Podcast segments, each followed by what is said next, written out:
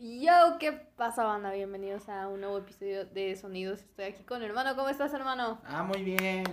Yo, güey, vamos a hablar de un artista el día de hoy. ¿De quién? ¿De Kendrick Lamar? Nada más. No, no, que no era de John Legend. Es que, mira, yo tengo con John Legend porque es que John Legend lo íbamos a invitar y todo, pero ahorita está con lo de John Biden. Uf, Entonces me dijo, ya. No, ¿sabes ya. qué, mi hermano? Este, Other. la, la posponemos, güey. Otro día con más Sí, calmita. güey, ya, ya, me, iba- ya lo iba a invitar. Iba a invitar a Sam Smith para que hablara de John Legend, para que nos dijera, o sea, a mí me encanta y todo ese pedo. Hasta Adele iba a invitarla, güey. Nos iba a hablar sobre las dinámicas, las políticas de Joe Biden, pero valió pito. Pero valió verga. Pero bueno, vamos a hablar de Kendrick Lamar, güey. Qué emoción, güey. Uno, un, un rapero, compositor, eh, productor. También aparentemente es actor. le da ese pedo. Y también le da mucho al, al tema cinematográfico de igual forma. Entonces, güey, vamos a adentrarnos un poco con este compa. ¿Qué tienes que decir de Kendrick Lamar? Pues que es un artista que empieza de una forma. Porque, a ver, yo creo que el contexto importa demasiado. O sea. O sea, el, el contexto siempre importa en la música, pero yo creo que en Kendrick Lamar importa demasiado. Importa mucho más que en otros, incluso raperos de nuestra generación. ¿sí? Porque a Kendrick, eh, Kendrick Lamar le toca un- una vida. Sí. Una, una vida que siempre él quiso soñar, o que su colectivo quiso soñar, o que su gente quiso soñar. No sé, que quisieron soñar muchos, ¿no? ¿Qué, qué es? El gobierno de Obama. Vamos a quitarnos eso de pedo del, del camino, ¿no? ¿No? Entonces, o sea, a Kendrick Lamar le toca ese pedo, le toca Barack Obama, alguien que me representa y la chingada y todo este pedo. Y, y se basa en eso, ¿no? Como, como que, que empieza a decir, bueno, entonces si ya hay alguien en la Casa Blanca y si están todos estos güeyes que nos representan, ¿en serio nos necesitan? O sea, ¿en serio necesitan a un rapero diciendo las verdades de la vida y el amor? Y así es en donde empieza la discografía de Kendrick Lamar. Exactamente. Bueno, además de que, bueno, Kendrick Lamar, al igual que Tupac, pues también creció en un barrio, pues sí, pobre. Sí, Creció- la neta. Creció en barrio, barrio- bravo de Los Ángeles. Lo, lo más tercer mundo del primer mundo. Exacto, el más tercer mundo del primer mundo. Obviamente, eh, su papá creo que aparentemente era pertenecía a una pandilla y toda Sí, esa una onda. cosa así, creo que lo mataron, o se fue, una cosa Una así. cosa así, entonces al final del día terminó viviendo con su mamá. Pero le empezó a llamar la atención el hip hop, le dio por rapear y a la gente Sí. le empezó a gustar. Lanzó su primera mixtape, eh, fue todo un hitazo. A mí en lo Sí. personal no me gustó su mixtape.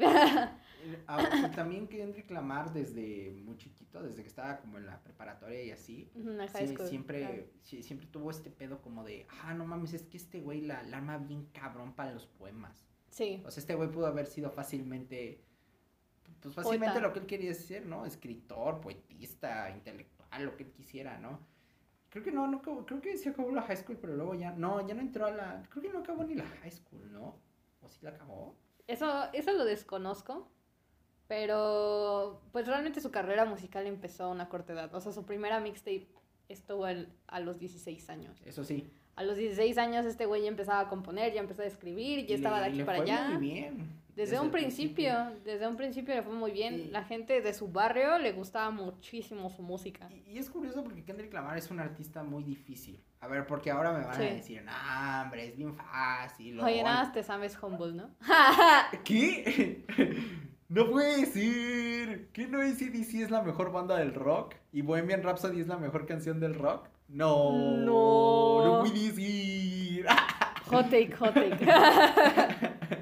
Pero sí, o sea, Kendrick Lamar es un artista muy difícil. Sí, no es ya que a diferencia de Tupac, por ejemplo, o NWA, por ejemplo, Ice Cube y todo estos- de todos estos vergas, este güey va a implementar algo que no van a tener los artistas, incluso, de incluso los que se van a influenciar de él, que es ese pedo filosófico muy personal. Exacto. Muy, muy personal. Muy influenciado de Kanye West, por ejemplo. ¿no? Obvio. O sea, además de filosófico, también muy cinematográfico. Sí. O sea, realmente no. La canción, las canciones de, de Kendrick en todos sus álbumes nunca pierden el hilo. Y es impactante No. porque es como muy directo, muy recto hacia donde él va. Sí. A diferencia de, por ejemplo, Tupac, que aparentemente Tupac te quería contar una historia y que la chingada, y al final del día todo lo- con todas las canciones te termina diciendo lo mismo, ¿no? Pero a diferencia. No con el Tupac, güey. Ya hablamos de él por si quieren ir a verlo. Sí. Pero, pero sí, o sea, yo creo que justamente Kendrick tenía como ese otro lado bien interesante.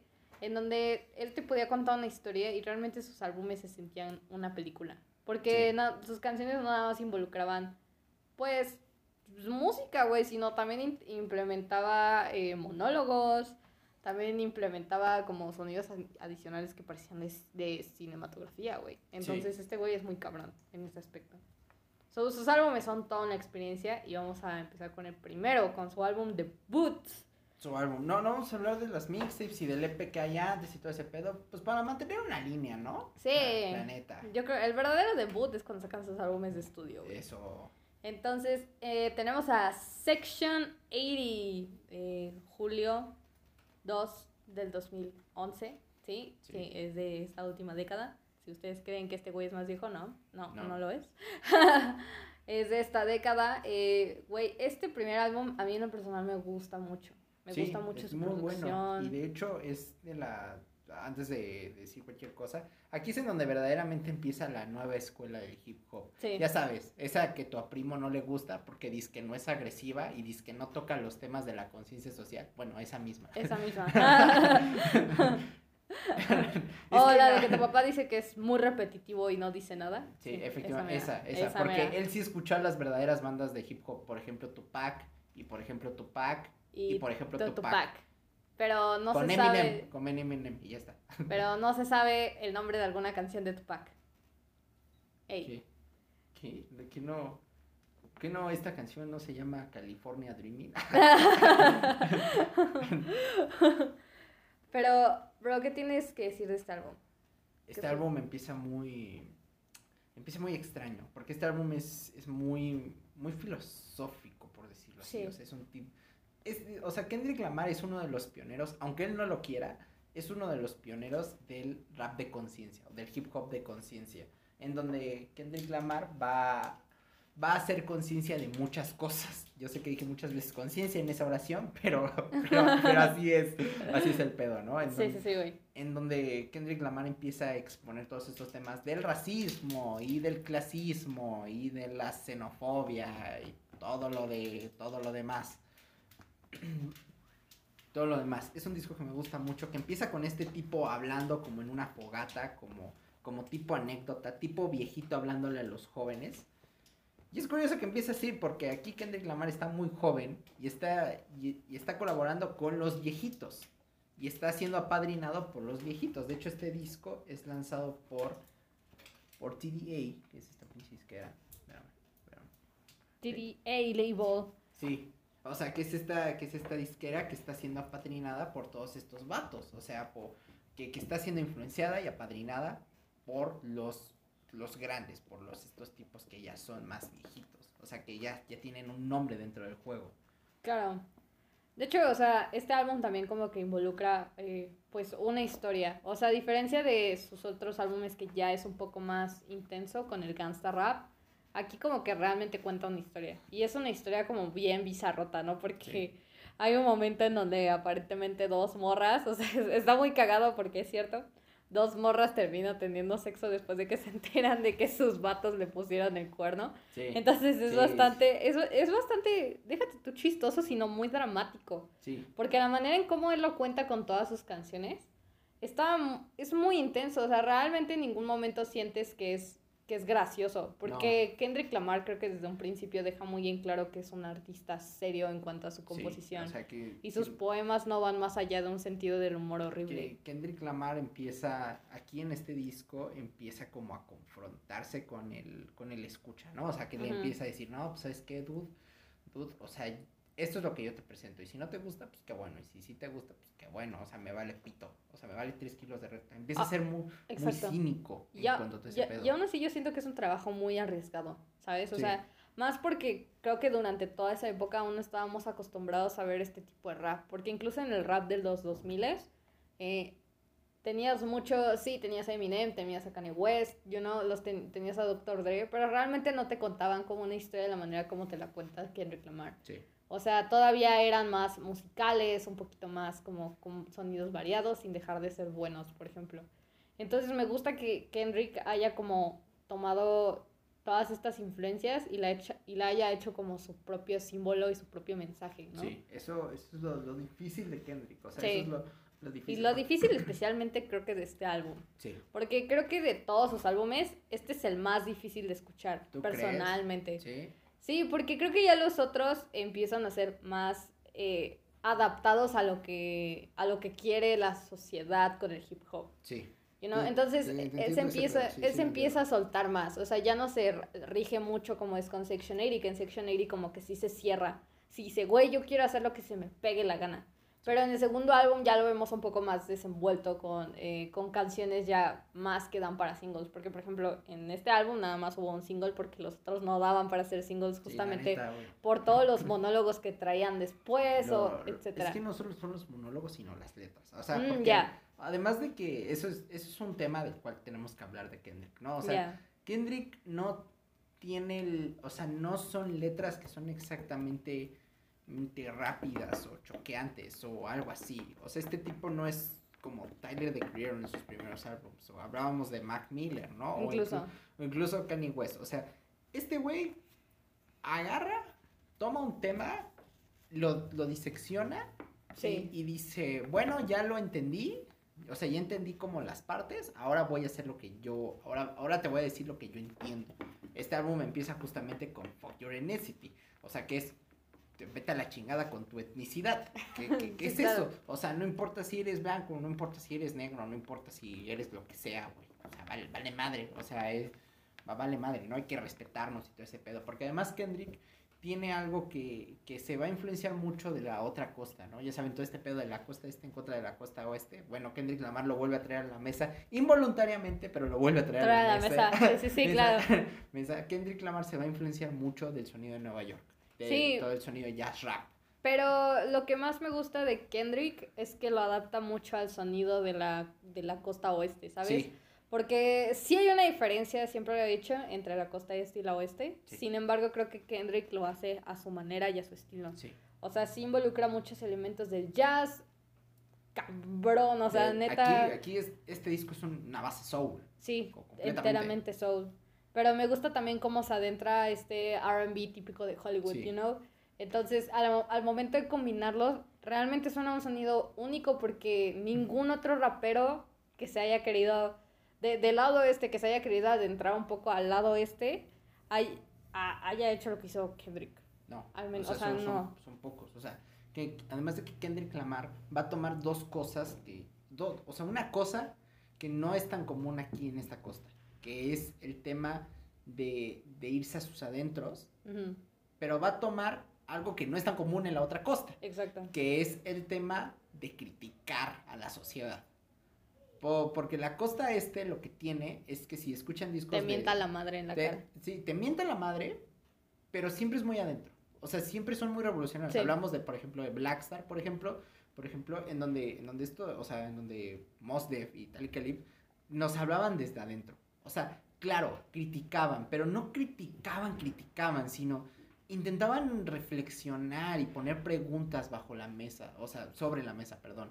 O sea, no, no, no era como pum en tu cara, sino, sino empezaban a, o sea, empe- empezaban a, a crear una, una conversación y una reflexión dentro de sus discos. Exacto. Y aquí en la costa este, digo, en la costa oeste, en California, o sea, Tupac, por ejemplo, o NWA, sí nos tiran las cosas en la cara. Sí. O sea, sí es como. o sea, estaba escuchando el otro día en WA, el Straight Up Compton. O sea, hay una canción en donde literalmente dicen: La policía me arresta porque soy, porque soy café, porque soy negro.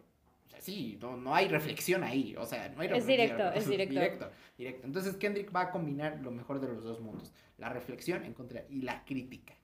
Y los va a poner, los va a combinar. Exactamente.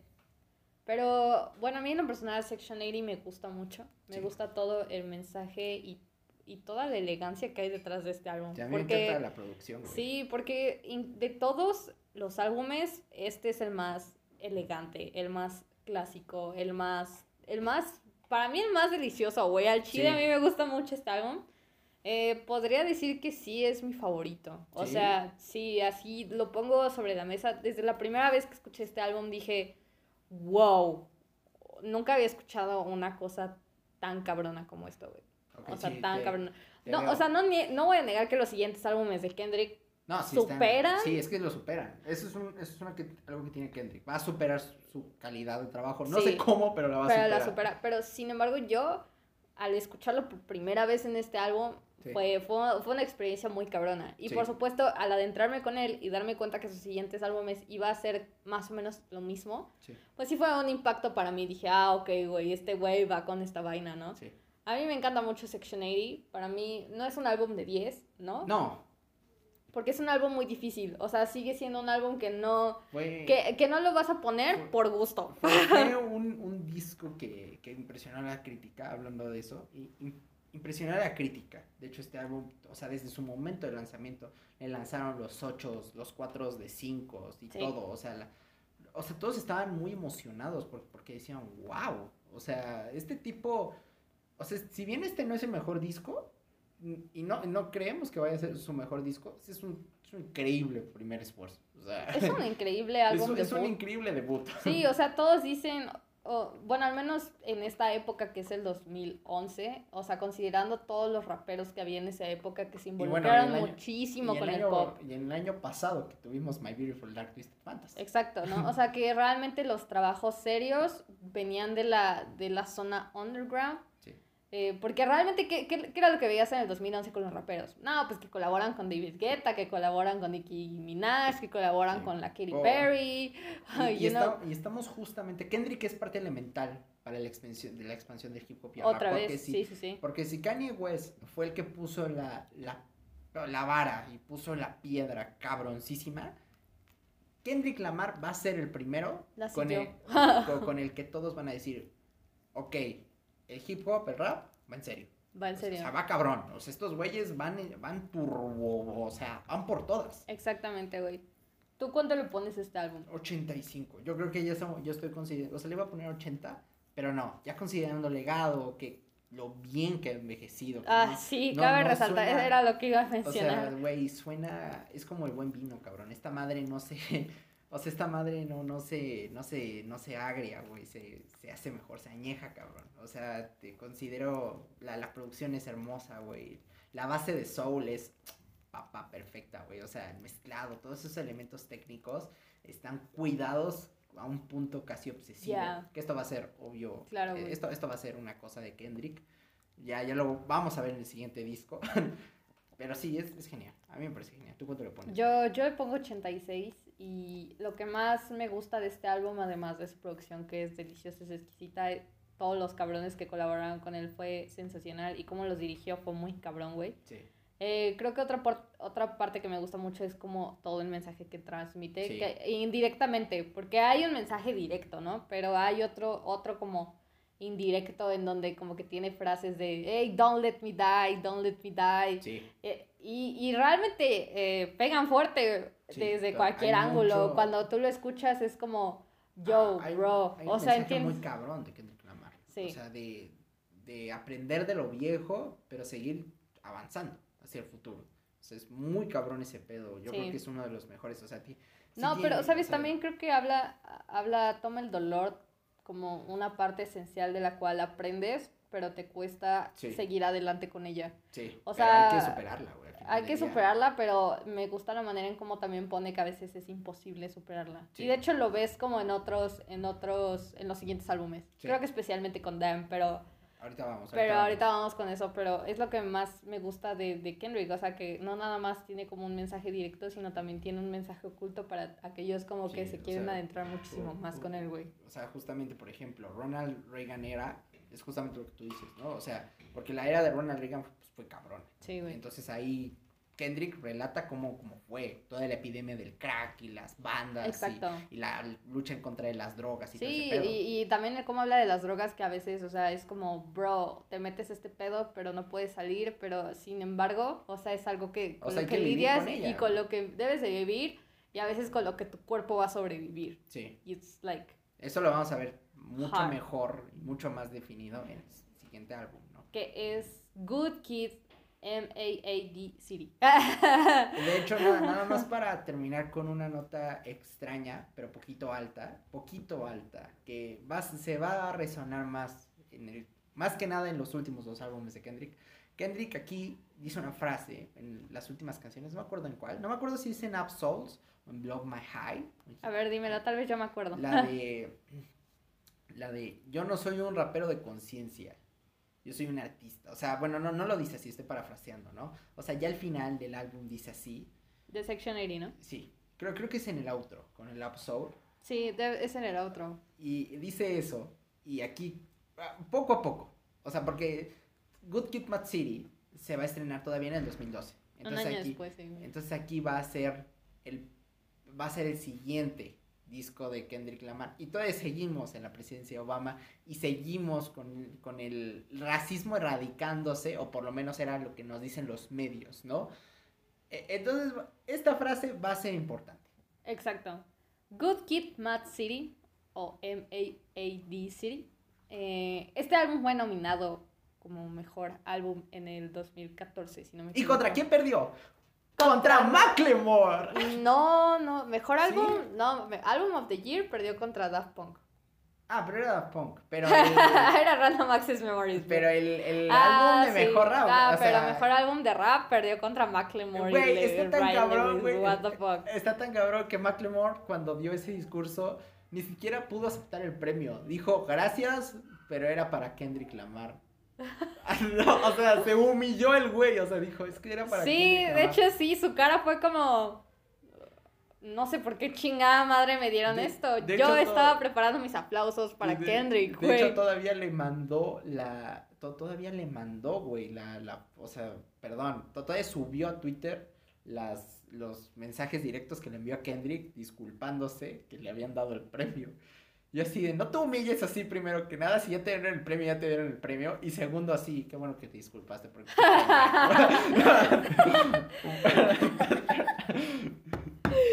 Pero, bro, este álbum ya tiene una, una presencia... Bueno, ya Kendrick había generado una presencia muy grande, no solamente en la ahorita- crítica, sino también Hasta en ahorita el es su público. mejor disco. Para ti. O sea, hasta ahorita. ah, sí. hasta ahorita. ah, obvio. Su segundo O sea, no sé cómo, pero todo lo que dijimos, todo lo que acabamos de decir, bueno, pues imagínense que ya no, nos mamamos, güey. Y, y todo a la quinta potencia. No, no sabemos cómo, no entendimos cómo, pero eso es este pinche disco. Este disco es todavía más fuerte en cuanto a su temática, porque si en algún momento les dijimos que Kendrick nada más quería ser un rapero o un artista hasta ahí, esta vez este güey se mete muchísimo más con el gangster rap. Pero, o sea, fuerte. Pero Fue sigue- un cambio muy brusco, güey. Sigue siendo un rapero y, y ahora, todo lo que dijimos de que es que el pedo este de, de ¿cómo se llama? Del, de la cinematografía. Bueno, este disco, si ustedes agarran las letras, es Ya. un guion cinematográfico. Mm, ya. O sea, es una obra. O sea, literalmente. Mente, Este disco está cabrón. me, me encanta Güey, es que no sé qué es lo que más me gusta de este álbum, si las letras, eh, los vocales, los instrumentales, La producción el es- uso de samples, que es como la pro- que es la producción, perdón. Entonces, fuck, es que no, no sé qué decir de este álbum más que es perfecto. ¿Tú crees que es perfecto, eh? Es de los más, es de los más perfectos. De los mejores discos de rap de la década pasada. Sí, fácil, sí, güey. Y, y no solo eso, me hubiera gustado ver la colaboración que iba a tener con Gaga. Ah, sí, no, porque hay una historia así, ¿no? Ah, hay una historia detrás de todo este pedo. Eh, pues, obviamente ya saben que Lady Gaga en el 2011 ya empezaba a subir mucho su fama. Obviamente creo que eso la volvió un poco egocéntrica. La neta.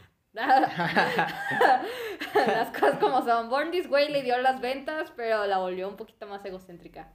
Ah, obviamente Kendrick Lamar se interesó. Lady Gaga también. Pero vendió lo que vendió con esa chingadera de Born This Way. Que no, no es denigrar al álbum, simplemente no es el mejor de Gaga. No, El mejor es The Fame, todos lo sabemos. sí, Pero, superior. pues sí, estos güeyes se juntan. eh, pues Lady Gaga, Lady Gaga como que ya traía ganas de colaborar con un rapero.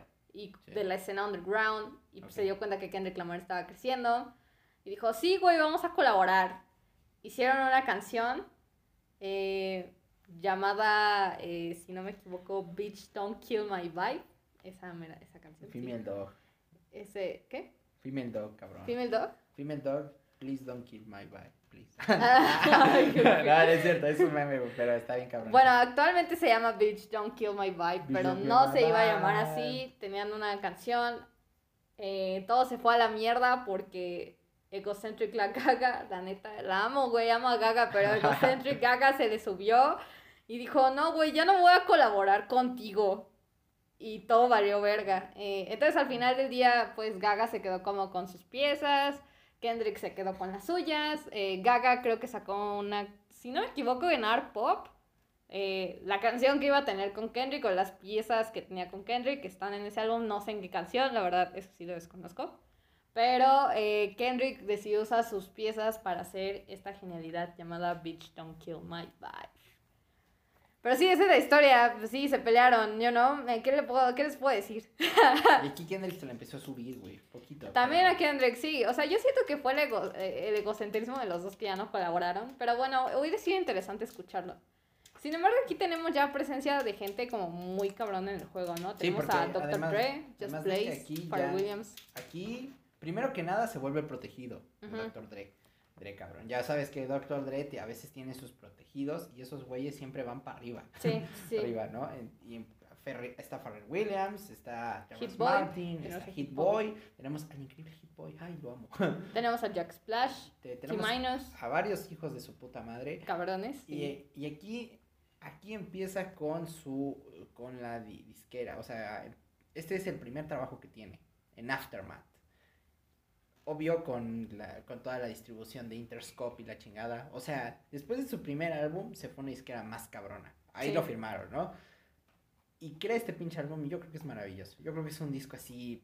Aprovecha como- aprovecha todo el dinero que le invierten. Dos, eh, aprovecha toda la influencia y todo, y todo lo que también estaba sucediendo en ese, en ese tiempo, ¿no? O sea, que era creo que también tiempo de elecciones, si no me equivoco. Sí. Es sí, 2012, Ya, ¿no? Sí, Sí, entonces-. Era, eh, era tiempo de, de- de elecciones, pero él también quería compartir como esa parte que él experimentaba mientras era un joven.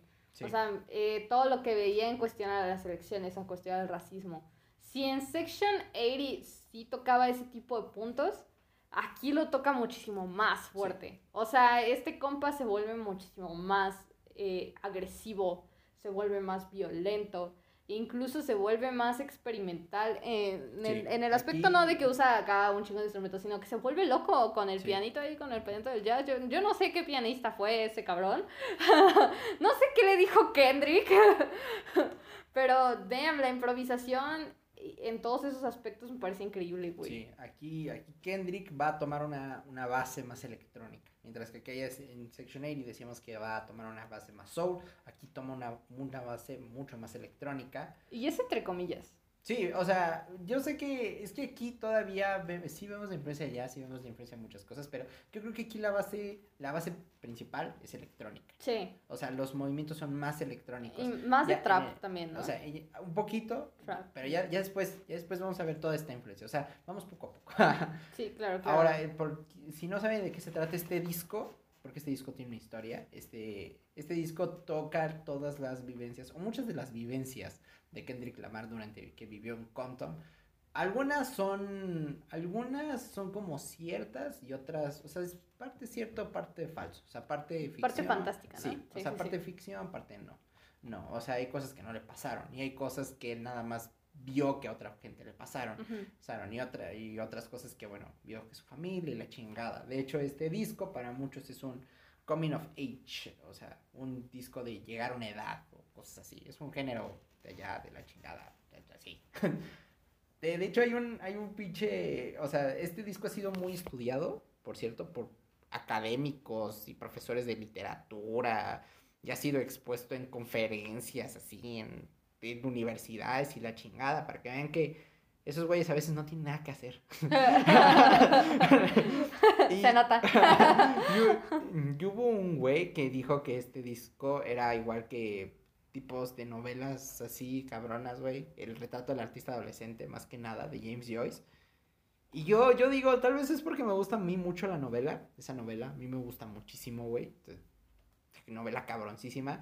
Pero pues no sé, güey, o sea, tal vez al grado del retrato del artista adolescente, tal vez necesita unos 100 años para cuajarse bien. Sí, envejecer, ¿no? Sí, Principalmente. ¿no? Claro, claro, te Pero aún, así enteramente. que, pero aún así creo que musicalmente hablando, sin compararlo con la literatura, porque además es injusto, ¿no? O sea, porque, porque Kendrick, por más que sea literario, Kate Bush u otros artistas sean literarios, siempre es injusto, porque la música siempre es otra cosa. Sí, creo que la música siempre pertenece a otro mundo, como Ah. Sí. diría Hannah Montana. You get the best of the both worlds. Es, Hannah Montana, papá. No, sí, pero sin duda creo que la música sí es parte de otro mundo porque, porque no nada más involucra eh, el arte del sonido, sino Sí. también involucra en este caso la parte literaria. Sí. O sea, y al final del día no, o sea, a, a pesar de que se unen, no considero que sea como lo mismo No, at the end o sea, O ese pedo, ni de pedo. Es muy buen Es que no sé, güey. Es, que, Güey, ¿qué, no- es que no. ¿qué puedes decir de este disco que nos haya dicho antes? Las letras son, una, son magníficas, cabrón. Sí, O sea, son muy fuertes y son, duras. son- son fuertes, pero además tienen este enfoque narrativo que muy pocas veces vemos tan explícito y tan bien diseñado en los álbumes. Porque este disco no es como capítulo 1, capítulo 2, capítulo 3, no, sino es como fragmentado. Ya, O sea, te, va contando la historia en cachitos hasta que llega al final exacto. final, ¿no? Está muy cabrón, güey. Luego, luego la producción está cabroncísima, güey. Y, y aquí, como ya había dicho en el otro álbum, o sea, cuando, cuando Kendrick era un poco más como cerrado en el aspecto más como musical, ¿no? Aquí es muchísimo más abierto, porque incluso ya se deja como llevar, ya no es como de, no, quiero hacer esto, o no, quiero hacer aquello, no, sino es como, ok, vamos a dejar que las cosas fluyan y vamos a escuchar qué tienen que decir los demás también, Sí. you know? Sí, porque va aprendiendo también. Sí, ¿no? O también sea, este güey va aprendiendo y se, da, y se da cuenta principalmente que a veces necesita como de sus colaboradores para que sus trabajos sean muchísimo mejor, güey. Que aprenda de sus errores. Arma Eso todo es lo un que me encanta, güey. cabrón. ¿Cuánto le pones a este álbum, güey? 95. 95. Creo que es que es justo, güey. Yo creo que es justo. O sea, 95 creo que es muy buen álbum. Álbum, güey. to- todas las pinches canciones están mamoncísimas. ¿Tienes alguna favorita en específico? Me gusta mucho Mad City, güey. O sea, Mm, ah, también me gusta Es la de como pasa, drink. Sí. Y también la de Swimming Pools. o sea, güey. ya, son buenas canciones, Sí, güey. Swimming O sea, Pools Rank. Que a mí me encanta. Swim- Lo que me gusta de Swimming Pools Rank es que es todo un. to- toda una alegoría hacia el alcoholismo y la chingada. O sea, porque sí. Kendrick nunca avala las drogas. Nunca dice, sí, droguense, o fumen, o tomen, o la chingada. No, de hecho, al contrario. Todas sus canciones van en contra de eso. De, en contra de eso. De hecho, creo que él no toma ni fuma ni hace chingaderas. No, no sé si sea straight edge. O sea, no, no sé si sea straight edge. Tyler de Creator sí es straight edge. O sea, el vato come lechuga todos los días. no, no sé, no sé si el vato sea así, no, no sé si, si esté como negado todas las drogas, pero sí es, o sea, el vato creo que sí lleva una vida, una vida sana. Ok, ok. ¿Tú cuándo le pones, güey? Yo este álbum, yo, yo creo que le voy a poner 93, you know. 93. Me parece un gran álbum, me parece fuerte, eh, mejoró muchísimo, me parece que, eh, que este álbum va a ir envejeciendo como ha envejecido estos últimos ocho años de una manera increíble, güey. Sí, papá. Y no es como decir, ah, te vas a quedar con el 93, ¿no, güey? O sea, esta madre va a seguir creciendo y creciendo y creciendo porque Sí. sigue dejando legados y legados y legados. A pesar de que muchos considero que no lo, que no lo toman tanto como inspiración, principalmente porque creo que eh, es muy difícil eh, conseguir como un, un, hey, puedo aplicar esto en mis canciones, Es hey, que- puedo aplicar esto. Es que es curioso, porque los discos de Kendrick a mí me parecen que son referentes, más no han sido influyentes. O sea, es- Exactamente. es, curioso, o sea, Es que es curioso. no, no mucha gente toma como influencia directa a Kendrick. O sea, tal vez dice, no, es que. no, es que siento que es muy difícil, güey. Sí, o sea, es no. muy difícil, porque es que lo escuchas y dices, güey, es que como chingada madre voy a tomar este pedazo en esto. Sin embargo, a pesar de no verlo mucho en la influencia del, del jazz rap o del rap en general, sí lo veo mucho en la influencia del soul. Sí. O del, sí, principalmente del soul, no sí. tanto del R&B, del soul, Sí, soul, soul, Pero, pero es engañoso porque son. Y del porque, bossa nova. porque esos tipos, Cagado. esos tipos de artistas han colaborado con él. Ya. Entonces, como que, ¿quién se influencia de quién, no? O sea, ¿quién se cuelga, entre ¿Quién- comillas? Sí, ¿no? ¿quién se O sea, de quién, güey? Eh, a mí, ¿qué canciones? Ahora, ¿qué canciones me gustó? La canción que más me gusta es Poetic Justice. Poetic con- Justice, ah, con el Drake. Me gusta toda esta Paga la que pensión, tiene. cabrón. No, güey, me gusta muchísimo esta canción. Sí, Eh, es genial. todo, nuevamente también todo el mensaje que tiene, que habla sobre justicia, libertad, eh, libertad de expresión, de suicidio, de drogas, etcétera, etcétera, etcétera. Entonces Sí. es como muy, muy cabrón de lo que habla y me gusta mucho, güey. Sí. La primera vez que la escuché dije, uh, Sí, güey. O sea, es, Oh, es la justicia poética. Güey, ¿qué me dices de Backseat Freestyle? No manches, por favor. I mean, no hay canción mala en este álbum. No, güey. Tal, tal vez la que más flaquea. O sea, y no es que. Y no es que flaque, No, flaquee. ninguna flaquea, güey, cállate. O sea, bueno, ta- tal, vez, o sea, si tuviera que decir, es que una Detente, que, que- detente. no, no, no, o sea, si quisiera decir como una que flaquee bien cabrón, tal vez Compton, con Dr. Dre. Tal vez, ¿por qué? Porque ya, porque ya es como el epílogo del álbum. Entonces, sí, ya es la el- parte final o y sea, es como que el- ya te sientes triste y dices, Sí, es que no sea, lo quiero acabar, Sí, pendeja. o sea, ya como que el epílogo siempre es, sí, siempre es diferente, o sea, siempre sale de, no importa qué tan bueno esté el epílogo, siempre, siempre saca de contexto la novela, o mejor dicho, siempre es como una parte, una parte aislada. Ya, I got Entonces- you. I got you. Ta- Tal vez si tuviera que decir una, pero la neta es que ninguna flaquea. Wow. Now, eh, vamos a pasarnos a esta obra maestra. Porque esta sí lo es, está muy cabrón. Está muy cabrón este disco, güey. To Pimp a Butterfly. Fuck. Yo lo voy a decir de una vez, Fuck. 100, 100, güey. 100. Hay algo más que decir. Hay algo más que analizar. Güey, esta cosa está muy cabrona, güey. Eh, principalmente porque musicalmente, nuevamente, como ya vimos que Kendrick en el otro álbum no se cerró tanto, sino se abrió más. Bueno, Sí. en este todavía se suelta más, güey. Sí. Principalmente porque ya le gusta explorar con otros géneros, incluso con otros productores. Aquí, aquí Kendrick Lamar se vuelve loquísimo. Entonces, Sí. ya, pasaron las elecciones, entonces vam- vamos a volver a- al contexto. Estamos ¿no? en el Co- 2015 ahora. ¿Cómo estamos en la línea del tiempo, no? Entonces, ya pasaron las elecciones, ya ganó Kendrick Lamar. Entonces, pero estamos a un año de las elecciones. Sí, Ahora, o sea, sí, ya pasaron unas, pero ya Barack Obama en este año. ¿Qué, qué, qué día? 2015. Pero que, Marzo. marzo. Ok, entonces está. Ya, ya saben todos que los presidentes de Estados Unidos, no importa qué populares sean, siempre tienen dos mandatos. Son ocho, son ocho, no importa. Entonces. Entonces aquí tenemos otro pedo, ¿no? Porque eh, tenemos las elecciones el siguiente año, pero todavía tenemos a Barack Obama. Un año más. Eh, entonces es como. como es- son los choques de ideas. Ya. ¿Y, y qué, cuál va a ser el demócrata? O sea, ahora tenemos un, un clima álgido dentro de los Estados Unidos, porque el racismo no para. O sea, aunque Barack Obama estuvo de presidente, El, racismo, no, para, no, aumenta. no para, güey. O sea, de, De hecho, hecho- aumentó. De hecho, en este año, en este o en el anterior, Específicamente, en- no, creo que la temporada del 2014 y 2015 fue la más cabrona o sea, en cuanto a asesinatos cuando. Baltimore, o sea, Baltimore, durante el gobierno de Obama, Ya, se puso en estado de alarma y dijo que por favor venga la Guardia Nacional por un tema de racismo. fuck. O sea, por un tema de brutalidad policíaca. Y ahora vas a decir, que ¿qué tiene que ver todo este pedo Porque- con esto? Y eso me lo preguntas porque no has escuchado el álbum. O no lo entendiste. Lo cual está perfecto. No Exacto, importa. Haz cualquiera de lo que quieras, pinche pendejo. Este álbum, este álbum principalmente habla de toda la guerra racial.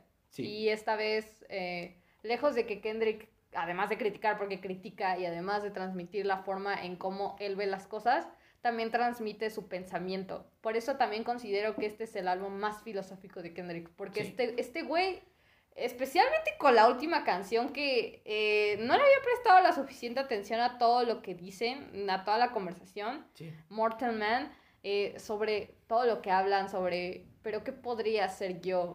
Y si hago algo yo y al día siguiente me matan, o si ya estoy condenada a morir por esto, y, y empieza a plantear muchísimas cosas respecto al Sí, racismo. Durante todo el disco. Dura- ¿no? durante todo el disco, pero es que especialmente el Mortal Man O fue sea, como, verga, güey. Y aquí tenemos las dos partes de Kendrick. Ya dijimos que Kendrick es cinematográfico y dijimos que Kendrick es filosófico y reflexivo y dijimos que es narrativo y, y dijimos muchas cosas. Bueno, y ya dijimos que tiene una base electrónica y ya dijimos que tiene una base de soul.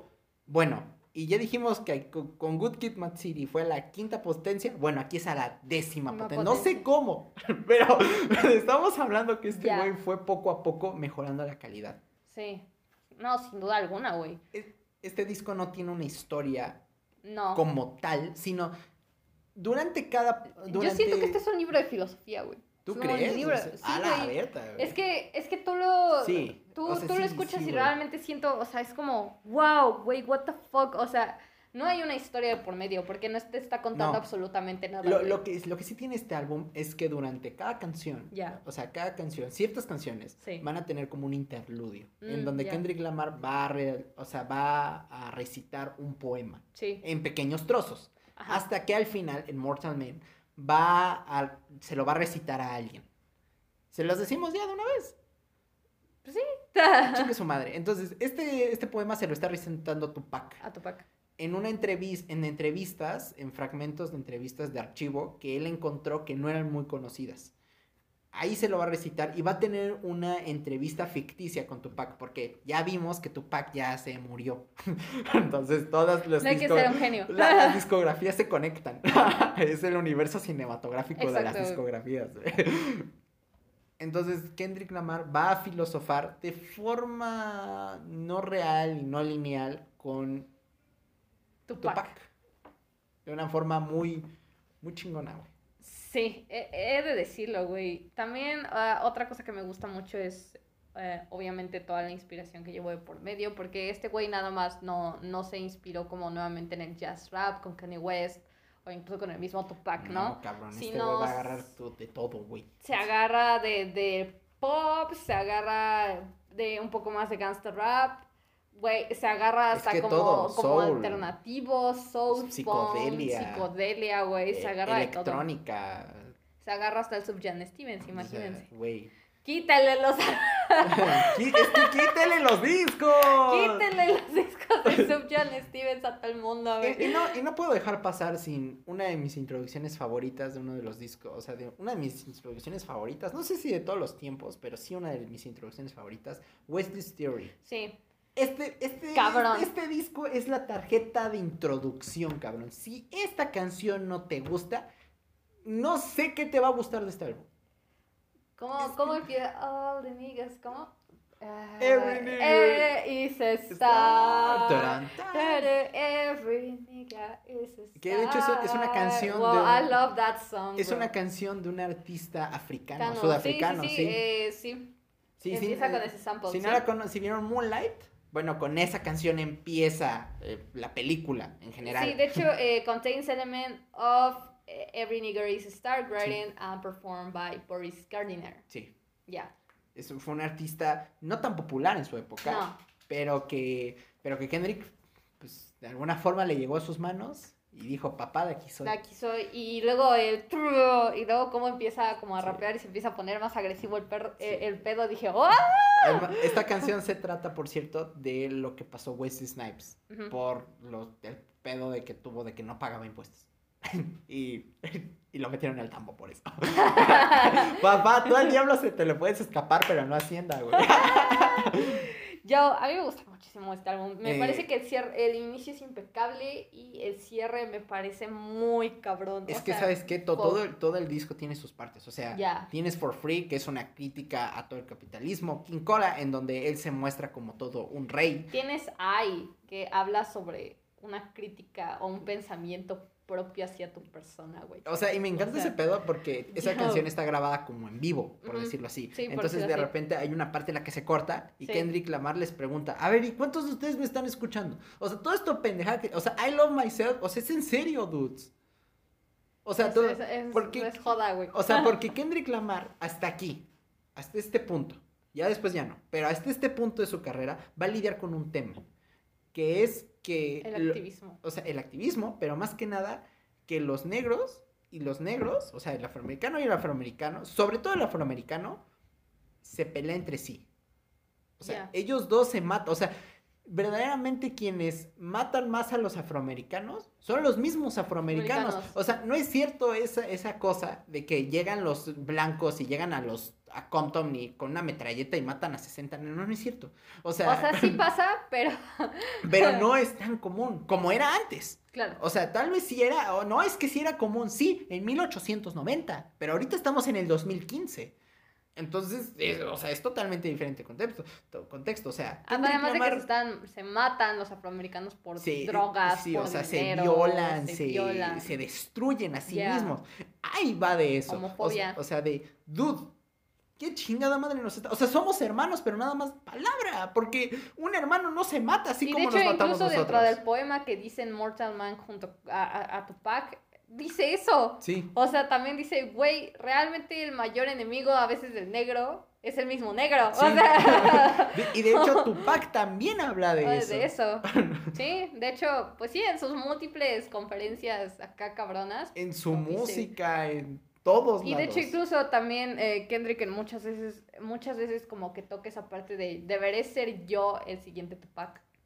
Like, Sí. O sea, realmente hecho, se pone a en- pensar. En, eso como- cierra. o sea, y en eso cierra y al final del día en eso te deja pensando, es como Kendrick será el nuevo Tupac, o sea, realmente lo será, tendrá las agallas de serlo, porque cuando este güey quería hacerlo, lo, lo iban a matar, o sea, Sí, porque, ah, o sea, porque independientemente si Tupac- lo mató Sí. eh, Noxious Big o whatever, Sí. güey, lo iban a matar. Sí, o, O sea, sea- porque tú, o sea, porque Tupac siempre tuvo el pedo, o sea, yo soy el, yo tengo que ser el líder, o sea, Tupac también se puso eso sobre la mesa, ¿no? Sobre la cabeza, mejor dicho, yo tengo que ser el líder. Sí. Entonces Kendrick Lamar se lo vuelve a poner, Ya. Pe- pero dice Kendrick, pero me matarán. Eso lo resolvemos en Dam, ahorita no, porque, porque tu Pimba Butterfly tiene unos cuantos datos interesantes, güey. Pero primero que nada, ya, ya le damos calificación o todavía no, güey. Sí, güey, ¿cuánto le pones?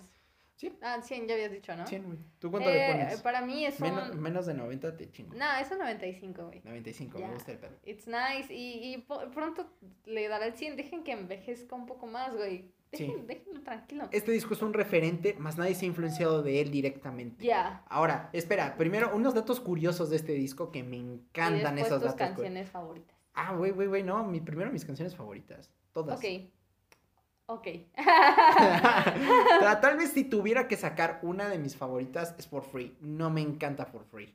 Todas las demás me encantan. Y tal vez You es la que más me gusta. Eh, a mí yo creo que la, la que más me La, gusta... la que sacas, la que sacas primero. No, ninguna. Yo No, al chile no, no saco ninguna, ninguna. saco, güey. Ninguna, Y la que más me gusta es eh, All Right. Eh, que fue la canción de la década según Pitchfork, cabrón. Es porque estaba Pharrell Williams, ¿verdad? ah, es cierto.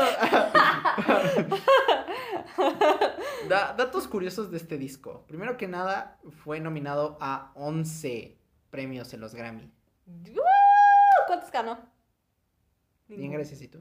Neta, no ganó ninguno. no sé, güey, o sea, Oh my no, no sé cuántos ganó. Tenemos que hacer Grammys 2016. ¿Qué- qué? No nos podemos ¿El quedar siguiente? así. El siguiente va a ser Grammys 2016. Ya Cinco- he dicho. Sí, cinco trofeos nada más se llevó.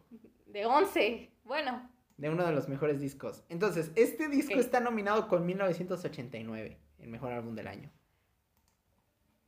mira, con todo el respeto Taylor Swift. Y ganó. Sí, sí, sé que ganó Taylor Swift.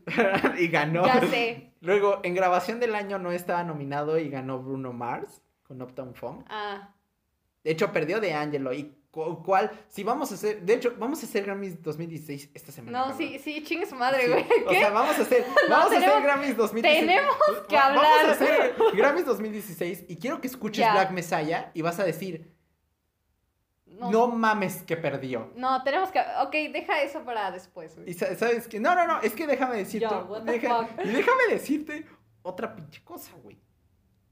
Pero esta es más bonita. Ok. Eh, eh, para Blackstar, el último disco de David Bowie, uno de los mejores discos de la carrera de David Bowie,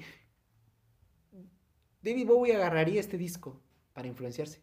O sea, esta es una influencia directa de David Bowie. Este es el primer disco, o sea, David Bowie va a ser el primer artista que va a estar influenciando a Kendrick Lamar. Lo cual aquí, otra vez las discografías se conectan, güey. que David Bowie, me, Oh my God. me encanta David Bowie porque David Bowie siempre ha sido un vato que siempre vio mucho a los jóvenes. Y Sí. Kendrick Lamar es un joven y, y Kendrick Lamar vio y dijo, oh, ah, Gra- gracias, o sea, así como, wow, gracias. O sea, te- O sea, David Bowie se está inspirando de mi álbum, güey. sí, güey, o sea, es que es David Bowie. Independientemente de si te gusta David Bowie o no, es David. Bowie. Bowie, cabrón. O sea, dude, es David Bowie, cabrón. ¿Quién cabrón. importa, güey? Fueron, fue de los pocos álbumes que se influenció David Bowie para crear Blackstar. Nada más en Dead Grips. Sí, en Dead Grips se influenció David Bowie y también en Wars of Canada. Sí. Y te van a decir que David Bowie era melómano. Y yo, sí, sí, Sí. era melómano, güey. ¿Qué crees? ¿Que era tu típica estrella de pop? no, es David Bowie. Pendejos. O sea, no mames, ténganle respeto. Yo, güey, pero sin duda este álbum a mí me encanta, güey. eh, me encanta. Amo To Pimp Up or a Butterfly of a Butterfly. es uno de los mejores discos en serie de la década pasada. Yo se lo di a, a, a My Beautiful Dark Twisted Fantasy, pero no me molesta también dárselo a tu Pimpa por Sí, yo, yo sigo con My Beautiful Dark Twisted Fantasy. yo también, Sí, güey. o sea, siento que sí hay como ese no sé qué, porque literalmente Es ese no sé qué, güey. Es que también My Beautiful Dark Twisted Fantasy va a influenciar de forma directa este álbum. Sí, eh, sí, O sea, entonces mejor sigue la influencia, o güey. sea, claro, claro, güey. Mejor al final del día. Now, eh, damn. Yo, damn. Ah, bueno, también un Taylor Master, también vaya y escúchelo. Que son los residuos, bueno, los residuos, si es que así se le puede llamar. las, las canciones que no salieron en tu Pimpa Butterfly. Están bien chingonas y no están masterizadas. No, no están, o sea, no dije remasterizado, dije masterizado. O, sea, son demos. Sí, sí, sí, o O sea, literalmente. Now, let's go to damn. Damn, damn, em, damn.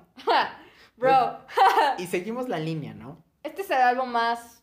Este es el álbum más político. No entiendo cómo podemos decir eso. Y el pero más fácil de escuchar. Sí. Yo, en lo personal, yo cuando lo escuché dije, ah, mira, un álbum más de rap. O sea, no, no, no en el sentido como de, ah, ugh, un álbum más de. Sino fue como, ah, ok, o sea, ahora ya no se fue tan intenso como lo hizo en el otro. O sea, como que le bajó muchísimo el pedo Kendrick. Sí. Me gusta. Me, me gustó, güey. O sea, fue como un, un cambio muy interesante por parte de él y no, no dejó la calidad de lado. Siguió No. trabajando muy, No, muy ver, cabrón. Kendrick, eh, Kendrick. Kendrick es Kendrick. Pero, a mí, obviamente se nota que eh, trabajó con artistas más de la escena underground, un poquito. Eh, también se metió un poco más con el soul, con el trap. eh, dejó a un lado un poquito, dos pesos, el jazz rap y sí se metió muchísimo más con el Además, ti- gangsta. tiene mucha más base electrónica este disco. Ah, sí, obvio. Es mucho más electrónico, es un poquito más agresivo que tu Pimpa por el De hecho, yo creo que es más agresivo. ¿Tú crees que es más Sí, agresivo? sí es más agresivo, sin duda. Mira, de hecho, O tú- sea, desde la primera canción, como se llama? Blood, no mames. el otro es más bonito, más tiernito, güey. Kung Fu Kini. El otro es más bonito. Hasta, hasta las colaboraciones. Rihanna está. Rihanna. Tenemos a. YouTube. Sí, tenemos a YouTube. Tenemos a YouTube. Entonces, you know. Este, además de que este es el álbum, este es uno de los álbumes infan- infames del, del Fantano, güey. Porque es My Beautiful Dark Twisted Fantasy que le dio 6 y este que le dio 7. En un poquito de cultura del internet, ¿no? Este es uno de los álbumes infames, güey. Fuck. Ok, ¿qué quieres decir de este álbum, güey? ¿Te gusta, no te Que- gusta? ¿Qué opinas Ah. de esta faceta de A mí Kendrick? sí me gusta muchísimo. O sea, me, me gusta mucho, me parece muy dinámico, muy divertido, pero no me parece su mejor álbum. Este Yo fue el creo que lo mismo, pienso. este es el álbum, por cierto, que lo validó como artista, entre comillas. O sea, Todos sabemos Por- que eran artistas de Section 80. sí, pe- pero me refiero a que lo validó como entre los académicos, por decirlo así. Entre la gente más seria, entre comillas, porque de serios no tienen nada. Pero... Es que, ¿sabes? Siento que este es el típico álbum que pudo, que, que, que le gusta la academia. O sea, es Sí. divertido, no te está, te está Pero contando una historia le- relevante, pero no tanto. Es a la academia más intelectual, porque este es el álbum, este es el primer álbum en la historia del Pulitzer que no es de jazz o que no es clásico que se gana el Pulitzer. Wow. Este, por eso es que fue tan relevante este álbum, o sea, fue como todos, wow, damn, se ganó el disco. De, por- de por- esa o sea, manera, no mames, güey, el Pulitzer, o sea, el Pulitzer es el premio más importante del periodismo, que dan los académicos, o sea, que dan así la, la gente, la gente más intelectual de los intelectuales, los Ya, más ya, cabrones ya. de los más cabrones. Obvio, sí, sí, Oye, sí. entonces era como, holy shit. Shit. Esto fue lo que lo validó como artista y esto fue como lo validó como una de las grandes voces de la generación. Güey, a mí me gusta me gusta el sonido del álbum, ¿sabes? O sea, no, no considero que sea malo, me gusta bastante. O sea, no, No, no. en ningún momento decae. De hecho, lo que me gusta es justamente la violencia que tiene, porque cuando estás de malas pones este álbum y ah, Sí, sí está. empiezas a cantar. DNA a todo volumen y ya, güey, se te pasa todo tu enojo, güey. Sí. Aquí Kendrick se pone más consciente, o sea, porque en tu Pimpa Butterfly es muy reflexivo, es filosófico incluso. Pero aquí como pero que aquí- ya, ya aquí ya- analizó su pensamiento. Sí, o sea, es directa la flecha al pecho. ¿no? O sea, DNA, por ejemplo, se trata justamente de, o sea, yo al final del día soy negro y nadie me lo quita y siéntete orgulloso de tu raza, ¿no? Exacto. O sea, Pride, Humble, o sea, todas estas pinches canciones son de siéntete orgulloso de que seas tú mismo y la chingada. Sí. También otra cosa que hay que decir es que este proyecto es muchísimo más pequeño. O sea, no es no se ve que haya tanta gente por medio como lo hubo en los otros, No, po- en los otros Siento que poco a poco Kendrick Lamar se ha estado deshaciendo como de tanta gente en el estudio. Sí. Sí, que- como que también se da cuenta que eso eh, no necesariamente lo perjudica, pero a lo mejor sí lo estanca. Sí. O sea, dice como, ay, verga, o sea, es que me gusta tu idea, pero me gusta también la idea de ese güey, pero me gusta también lo que acaba de decir ese Sí. cabrón. Entonces yo no sé cuál elegir. O sea, aquí, aquí además de que aquí Kendrick es que ya estamos con Trump. Eso no fue lo que no dijimos. O sea, la línea del tiempo es que ya ganó Trump. Ah, sí, estamos en el 2017. O sea, ya sí, ganó sí. Trump y White America, ¿no? O sea, White America soy Mike Dick, como diría mi Tyler the Creator. Aquí es White fucking America. O Y sea, recientemente este- acababa de ganar porque este álbum sale en Sí. abril del 2017. De hecho, también es parte, o sea, la neta, es parte por el cual le dan el Pulitzer. Porque empieza a ser la voz de un grupo que se convierte en la minoría, entre comillas. ¿no? Exacto. O sea, entonces se convierten como en los segregados. Entonces, Kendrick Lamar se convierte en el estandarte de los segregados, el Exacto. ícono, ¿no? O sea, soy, Yo soy, soy, el, la voz. soy el líder. Sí. O sea, todos vayan detrás de mí porque yo, soy Tupac. o sea, yo sí, yo soy Tupac, es eso. Es este disco, güey. A mí, fuck. Pues que, es que no sé qué decir. No hay nada malo en este álbum. Este álbum vendió como pan caliente. De hecho, creo que fue. De Sí, todos sus álbumes es el que más ha vendido. sí. ¿Por qué? Nuevamente lo digo, creo que este es el Creo- álbum más comercial. Creo que este y el de Black Panther, ¿no? Pero ahorita vamos a ese. Pero ahorita vamos al de Black Panther. Sin embargo, güey, este álbum, o sea, obviamente vendió por... Yo digo principalmente porque su sonido es muy comercial. Sí. Empezando por Humble, que fue el primer single, ¿no? O sí, sea. O lo sea, además- escuchas y es como, eh, viene high, no, da, da, da, a- da, además de que a Kendrick aquí deja, o sea, aquí empieza a ser como tan social Sí. que la gente se empieza a identificar muchísimo con él. O Pero sea, ni siquiera creo que se identifiquen por, eh, por él como tal, sino se identifican como nada más sí, por, el álbum. Sí, o sea, por el Y álbum. por la relevancia y que por- tuvo en el Sí, y por las 2017. letras, o sea, Ajá. como, eso me pasa, ¿no? O sea, es que no soy humilde y todo ese pedo, ¿no? Exacto. O sea, sí, sí, o sea la, la gente empieza a verlo como un artista de, no, es que este güey habla como de lo actual, ¿no? De lo que nos está pasando. Sí, claro, y además de que obviamente por toda la controversia que había de que ganó Trump, pues sus Sí. canciones estas sí las pasaban en la radio, güey. Sí, o güey. sea, Humble y DNA eran las canciones que todo el tiempo te ponían ahí. Y entrabas a Twitter y, ah, la canción más requesteada en el Mod Request Live es Damn, eh, digo, es DNA de este Sí, güey, o sea, o you know. hasta la de pinche Rihanna, güey. O Sí, sea, toda. Este disco, además, además de que este disco es el que tiene, creo que más singles. O sea, tiene tres singles. Tiene Esta- tres singles. estamos hablando no, de el otro también tenía tres, ¿no? A ver, a ver, espérame.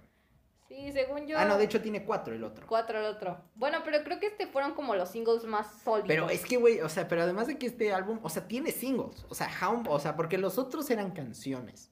Estos eran, o sea, los otros eran canciones dentro de los discos. Ya. Estas canciones son singles. Sí. Y se nota un chingo. Y se nota, sí, Sí. güey. O sea, no, cabrón. O sea, empezando por Rihanna, güey. Sí, YouTube, Ya teniendo a sea, Rihanna, teniendo al YouTube. Sí, güey. ¿Cómo no? ¿Cómo no? Pero bueno, a mí en, en general me gusta. ¿Tú cuánto le pones a este álbum, güey? 80. 80. No, no, no, no voy a decir lo mismo que dijo el Pantano de que lo, lo disfruté menos que cuando, cuando salió. El pinche Pantano se pasó. Es que se pasó de verga, güey. Esos güeyes les vale madre, güey. Es que lo- al, cri- al verdadero crítico le vale madre, güey. Por ejemplo, nosotros con Tupac, güey.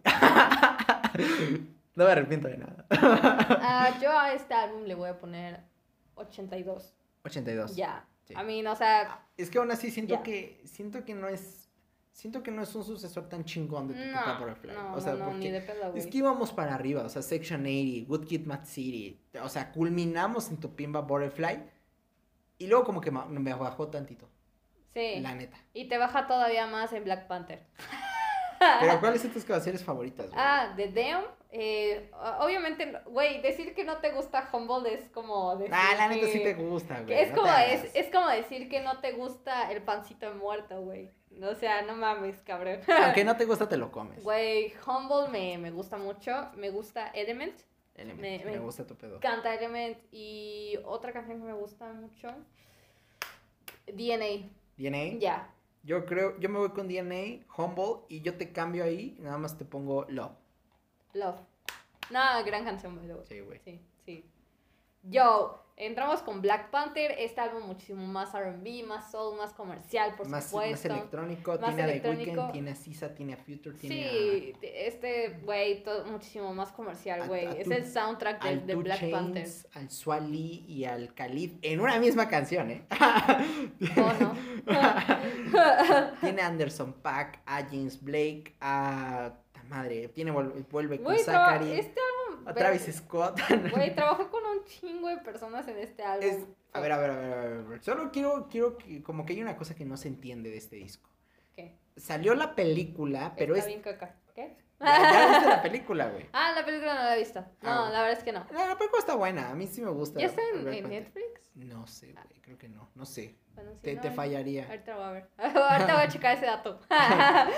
Eh, Está buena la película, es chistosa, es divertida. Sale en el hit del momento, o sea, sale en, en la turba del momento. Esto Es 2018, O ¿no? sea, esto es 2018 y Trump se puso más pinche loco a decir que pinches mexicanos putos y pinches negros putos. Y bueno, nunca ha dicho pinches negros putos. Pero, lo Pero trae- sí, lo- lo como que se da a entender. Sí, lo interpreta de esa manera. O sea, empie- empieza a decir un chingo de cosas. Luego lo del Ku Klux Klan, que fue una puta locura. En este año fue cuando salieron los del Ku Klux Klan a las calles. No entendemos cómo, no entendemos por qué, pero salieron los del Ku Klux Klan a las calles. Muy mal momento. Todos creímos que esos güeyes ya, esa secta, Muy- la chingada, güey, no oye, revivió, güey. Muy mal timing por parte de esos güeyes. güeyes, este. Entonces estamos en el hit del momento. Y no solo esto, sino que en esta premiación, sí fue en esta, ¿no? En este, en este año sale la película de Blank Clansman, de Spike Lee. O sea, salen un chingo de Sí, películas. Sí, o sea, mismo año o sea, salen un chingo de películas, cabrón. Creo que teníamos nominados hasta Roma, güey. O sea, que, mames, las mujeres, güey. No tienes no. Entonces, imagínense todo el pedo que pasa en el 2018. Ah, y Ve- teníamos a Star is Born. ya, ya.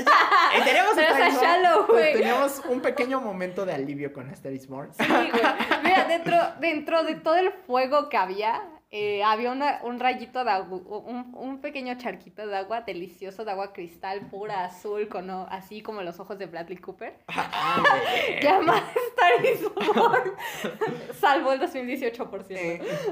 Eh, o sea, Black Panther. Y de hecho, Black Panther es dirigida por Ryan Coogler, que es un tipo que, ha, que ha dirigido también películas muy sociales, muy críticas, con Sí. un contexto muy cabrón Muy fuerte. sobre todo ese Ya, pedo. ya. pedo. Y, y tienes a Black Panther, que es un personaje que si bien no es político, porque Stan Lee era todo menos político. Yo sé que él dice, él decía que era como el tipo que tenía más conciencia social. No, no es cierto. El tipo nada más hacía personajes y, y luego ahí les daba una historia. De hecho, él lo decía. Yo primero creaba el personaje y luego le daba la historia. A ver qué se le ocurría, no mames. O sea, Bla- Black Panther lo tomaron como un personaje muy político. Y todo el marketing de la, peli de la película fue ese. eso, O sea, sí. de que es que es tú, La raza o sea, negra, o sea, es sí, tuyo, sí. o sea, de raza negra, o sea, tú identifícate con él. Ya. O sea, era huevo. Y Black, y, y- o sea, era huevo, Sí, pero. güey, ya, era huevo, chile, sí, güey. Y Kendrick Lamar se inspira de él. Este no es el, este no es el score de la película. No. El score lo hizo mi queridísimo Ludwig Goranson. O Goranson, yo creo que así se pronuncia, si no me vale madre. Ese, ese güey hizo el score y ese güey fue el que se sacó el Oscar. Y dicen, es que ¿por qué no el Oscar a Kendrick? Porque Kendrick no hizo el score, idiota. Infórmate. Él nada más hizo el soundtrack, pero la parte en la sea, que te dan el Grammy, Sí, no en sea, el que te dan en o sea, Oscar. na- y nada más hizo un soundtrack inspirado en la película. película. No es el soundtrack de la película. Exacto, No que confundir. es muy diferente, muy, muy diferente. ¿Y entonces por qué Lady Gaga se lo dieron? Ay, otra vez. Que la chingada, porque ese es un musical y ese sí era el soundtrack de la película. ¿Y por qué a Paz Malone sí lo casi lo nominan? Pues por lo mismo, idiota. Porque esa pinche canción de Sunflower pertenecía al soundtrack de la película. Y porque este disco de Spider-Man sí es un disco que es para la película. No está inspirado en. Es un disco para la Y este película. disco es nada más inspirado, Inspirado. en la película. Es un, es un trabajo totalmente independiente de la película. Aunque se conectan de alguna forma. De alguna forma. Eh, obviamente ya habíamos mencionado las apariciones especiales. Mira, a mí este álbum no me parece horrible, porque no lo es, pero obviamente se nota la pre- eh, lo pretencioso que debe ser, ¿no? Sí. Por todo esto de, you know, vamos a juntar toda la comunidad eh, este, Sí. afroamericana, eh, nos unemos todos, hay que hacer este álbum. En contra Sí. de, de Trump, ¿no? Y O sea, principalmente es en contra de Trump, porque en ningún momento dije, ah, bueno, a lo mejor con esto voy a entender un poco la película, ¿no? Pero me abres No, con. Black Panther con un speech en donde literalmente le estás presentando la madre a Trump. Dije, Sí. no, pues no mames, por supuesto que esto no. Este es un disco punto y aparte, ¿no? Sí. Empiezas con All the Stars, este super single que todos amaron, la Sisa, a mí me encanta Sisa, yo la amo con todo mi ser. Ya no he escuchado Pero sí, esta pero- canción me parece que es eh, el highlight, de ahí en fuera la- el resto es basura. Pero... Esa y la de The Weeknd. Ah, sí, Poquito, poquito, poquito, poquito, dos La canción, la parte de Weekend la caga, güey. No voy a mentir, mis compas. Pero, güey, uh, All the Stars, eh, canción, rolota. Al chile a mí no me gustaba al principio, pero luego le puse atención y dije, chulada de canción. Sí, es una y de ahí en fuera ya dije, bueno, Sí, todas las canciones están Ya, no, no Ah. Hay una canción tan mala que se convirtió en la de un meme, güey. La canción de Future. La de Small Manima, Man, mi Sochat, baby, baby, baby. Güey, ¿por qué? ¿Por qué estoy escuchando Güey, o sea, no manches, cabrón. O sea, no, güey, es que esta cosa está bien del asco. Al chile sí lo voy a decir las cosas como son. Yo lo terminé de escuchar y dije, güey, si quería poner un disco malo, hubiera agarrado. ¿Y quién te gusta, güey? ¿Quién? madre. ¿Quién te gusta, güey? No ¿Quién sé, te gusta? Pongo a Black Beard, cabrón. No mames, no mames, güey. No esta chingadera. Eh, Pago No, un disco de The Wizard. no, aparte es súper pretencioso. Sí, todas las todas las letras, todas, todas. las Somos letras. los reyes. O sea, paramedic. Como, güey, yo, yo, o sea, entiendo que el punto es que la gente se siente identificada, güey, pero no mames, güey, no mames.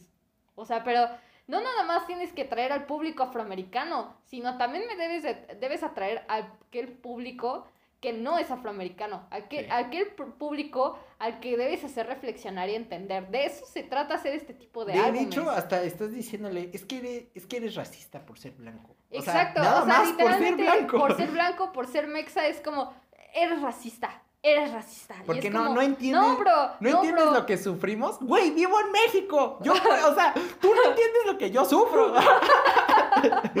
Exacto, güey. E- Eso es lo que más me caga de este álbum. Es como, no, sí, es que entiendan que nos matan. Pues sí, güey, yo lo entiendo que los matan, pero... ¿Qué quieres? ¿Qué chingado? ¿Qué chingados quieres que yo haga si yo vivo aquí, güey? O sea, aquí yo me muero de hambre, güey. O sea, güey. La verdad es que sí, este disco yo lo terminé de escuchar y dije, ¿este No. disco es X?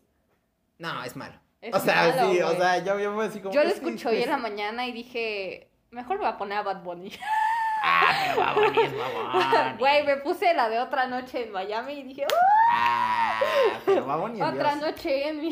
Güey, pero no, este álbum, o sea, yo entiendo completamente el mensaje y por supuesto que entiendo todo lo que sufren eh, los afroamericanos porque está muy cabrón, o sea, de huevos, no, no es ninguna crítica. No. Sin embargo, hay gente que no lo entiende porque no lo vive, porque no lo experimenta. Y lo mucho que, o sea, lo mínimo que esperas de este tipo de álbumes, que incluso están inspirados de una obra que aparenta exactamente lo mismo, que se sientan identificados y que entiendan el mensaje, Sí. pues lo mismo esperas con, con la música. Y desafortunadamente yo no lo encontré aquí. Yo nada más encontré una bola de canciones que dicen pobres de nosotros, pobres de nosotros, nos estamos Y además- matando, nos están matando, nos están Y además matando. este, este tipo como de, No. de cosa revolucionaria, ¿no? Casi de Ya. toma las armas, porque vamos a ir a matar blancos. o sea, de, de Sí, o supremacía sea, negra. Exacto, y eso es lo que me turbo caga. Es como, no, Güey, ¿de mí dónde dio- sacas que, sol- que la guerra es solucionar? A mí me dio guerra, miedo porque, porque según esto, Kendrick Lamar estaba influenciado del Pantera Negra.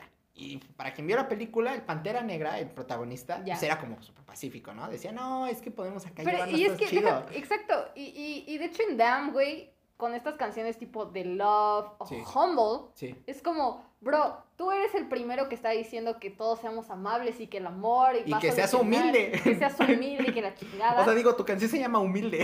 Exacto, y también incluso te, tuvimos en tu Pimpa Butterfly justamente esa- Sí. ese poema en donde le estás diciendo a Tupac que la solución no era eh, matarnos entre todos, sino que la solución es dar amor y paz y que la chingada. Y luego vienes a darme esto, cabrón, en donde literalmente le sea, estás diciendo a toda la comunidad joven, adolescente, afroamericana o incluso eh, blanca que se cree intelectual activista, Sí. salgan con armas a matar a todo el mundo, no, pinches sí. blancos putos. Yo, what? Esa tampoco es la solución, güey. No, güey, o sea, es... O sea, aquí siento que se creyó Malcolm X el vato, güey. Ya. O sea, dijo, voy a ir a matar a todos. O sea, era como, dude, creo que no entendiste la película. La película era que fueras más como Martin Luther King, no como Malcolm X. Exacto, güey. Malcolm X estaba No, loco. no, ahora si nos metemos con la música, con la producción, eh, y me vas a decir, ay, sí, la productora de Radiohead, bueno, pues sí, la productora de Radiohead, al menos ya has hecho todos los 10 álbumes de Radiohead. Tú, puedes decir lo mismo, papi. Puedes Tú no puedes, tú ni mismo. siquiera de seguro has escuchado el de Pablo Hunt. Es más, ni siquiera, ni siquiera vas a saber que es OK Computer, te va a explotar las- el cerebro. no van a conectar los déjalo. cables, no van a conectar tus neuronas nada más porque has escuchado eh, el disco de Katy Perry, güey. No O sea, mames. Ya me que, chingaron. Güey, hablando de la producción, la producción es basura completamente, güey. No hay inspiración. güey, o Está sea, por es- todos lados, por ningún lado, O sea, güey. las colaboraciones son horribles. O sea, Sí. como que todos se metieron al estudio y dijeron, yo quiero hacer esto, yo quiero hacer esto. Y No, ni una siquiera- guerra de egos, ni- güey. No, ni siquiera se siente la guerra de egos. O sea, se siente más como yo, Khalid. ¿Cómo se Ah, llama? Sí, bien. se llama Khalid, ¿no? Mi buena vida de mira, weekend. Mira, ven, está sucediendo esto. Tienes que grabar. Ah, sí, sí, dime qué, qué hago, qué canto. Mira, esto. Y, pero, oye, pero cántalo como dolido. O sea, ya sabes, dolido pero comercial. O sea, No algo sí, que venda, porque aparte ni siquiera, o sea, sí, es como pretencioso Este en esa es parte, pa' pero vender. también es para vender. O, sea, este disco es una. Es... este solamente le gusta a los que. A los que no han escuchado tu pimpa por Al chile, güey. Al chile, Al güey. chile, güey. No, Sí, no, sí. sí. A ver, ¿a No qué a fan de Kendrick le va a gustar este álbum? Es más, si hay algún fan de Kendrick que le gustó esto, No, no, es no. porque un, no le has prestado atención a tu pimpa por un fan de Kendrick que le haya gustado más este álbum que Damn. Nada más es lo único que estoy pidiendo. A ver, salgan. Pero fan, fan. como o sea, gallinas. O sea, fan, fan. O sea, no quiero fan de. Ah, Sí. sí, escuché Humboldt. No, no, No, no. quiero no, fan, fan, quiero fan. Sí, quiero fan. sí, güey. quiero fan. O sea, ¿Tú cuánto le pones a este álbum? 50. 50. Sí, no la pienso. Y no me gusta ninguna canción. A mí nada más All the Stars. Bueno, solo de All the Stars. All the creo, que, Stars. creo que por eso le estoy poniendo 50. Sí, me gusta la idea, sí. Eh, sí, es que All the Stars salva todo, pero no la salva tanto, güey. Entonces yo, yo le voy a poner 45. 45, te fuiste más feo que yo. Sí, me vale verga. al chile sí, Sí, sí, sí, al chile sí. sí, me vale verga, güey. Muy culero. Sí. Pero yo... 45, güey, chiquitos, güey. Ya Pero- Ni, ni el Fantano le puso 45. Ni ¿Cuánto el le le puso 6. Eh. yo le dije, yo le dije 5. Kendrick Lamar es un artista que jamás en mi vida es- esperé o en algún momento quise escuchar, principalmente porque la primera canción con la que lo conocí o con la que tuve una idea más clara de quién era fue por Humble. Y obviamente eh, en lo personal a mí me parecía una canción de rap bastante X, eh, Sí. eh, ahí en el 2017. Eh, porque seamos realistas, Humble no es la mejor canción de rap, como todos la han tachado. No mames, pero, o sea, ni siquiera es la mejor canción de Kendrick Lamar. Ni siquiera es la mejor canción. Está chida Tal y vez tiene es- Tal vez es de las mejores hype. del álbum. Sí, es de la- del álbum, sí. sí. pero hasta ahí. Y eh, un buen día dije, bueno, vamos a escuchar a Kendrick Lamar. Eh, y escuché Section 80 y defin- definitivamente me interesó todo su arte, todo su trabajo. Y de ahí me fui más adelante eh, experimentando obviamente con Good Mad Kid City. eh, y luego justamente con To Pimp a Butterfly, que fue un álbum increíble, y con Damn. Eh, esos cuatro álbumes, la verdad, nunca salen de, de mi cabeza. Realmente es como un momento en el que estás como de la nada y dices, güey, Sí. quiero escuchar este álbum y lo escucho, yo no. Obviamente yo el que más disfruto es Section 80. la neta lo disfruto Dale, muchísimo y después To Pimp a Butterfly, both are amazing. Pero Kendrick lo considero eh, no tanto como una influencia, sino más como una voz poderosa dentro de la industria musical, ¿sabes? Tiene muy eh, claro hacia dónde quiere ir, con lo que quiere hacer, eh, a dónde quiere dirigir su sonido, su producción, cómo aprende de él. Y te das cuenta como para hacer gran música no necesitas ser el mejor músico, porque este güey No. ni siquiera es como que... No, ni siquiera es músico. Ni siquiera es músico. O sea, y, y te das cuenta de lo increíble que este dude eh, puede llegar a ser. Obviamente dentro de una carrera artística ha- hay tropiezos, No, no mames. hay, o sea, hay rocas. No, no. O sea, verdaderamente cuando se habla El soundtrack de.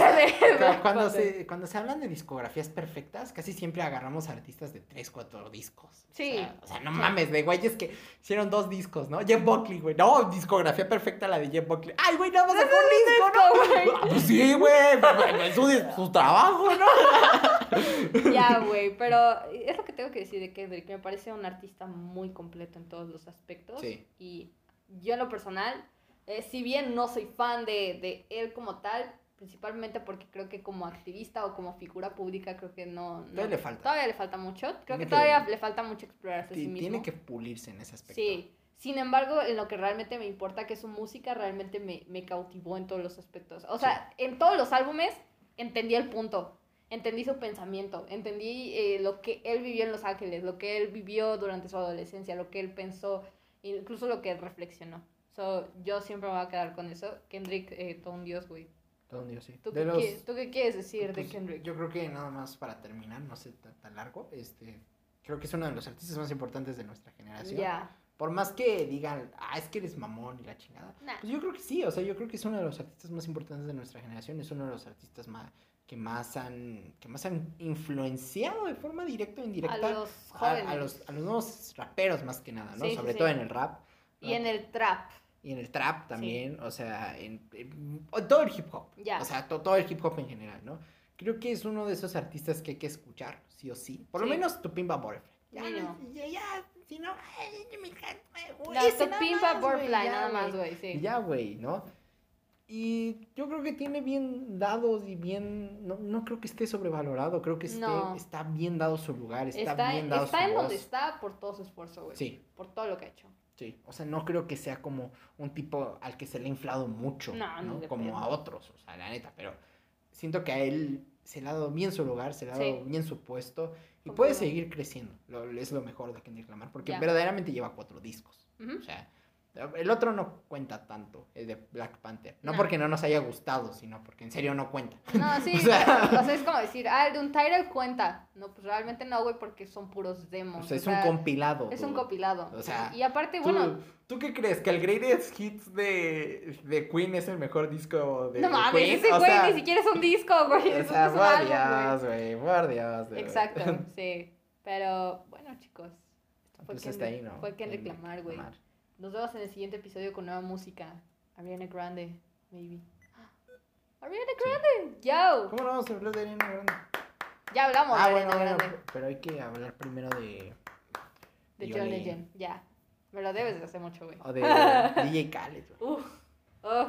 Creo que sacó canción. Ese güey va a sacar álbum. Creo que ya sacó álbum. No sé, no me importa. No lo voy a escuchar. 2020. Y si lo escucho, lo Es voy a como destrozar, güey. 2020, sorpréndeme. Sí. Ya, Khaled. cállate, Oye, ya. Y DJ Khaled, another one. With the best music. Pero bueno, gente, nos vemos en el siguiente episodio. Sí. Adiós.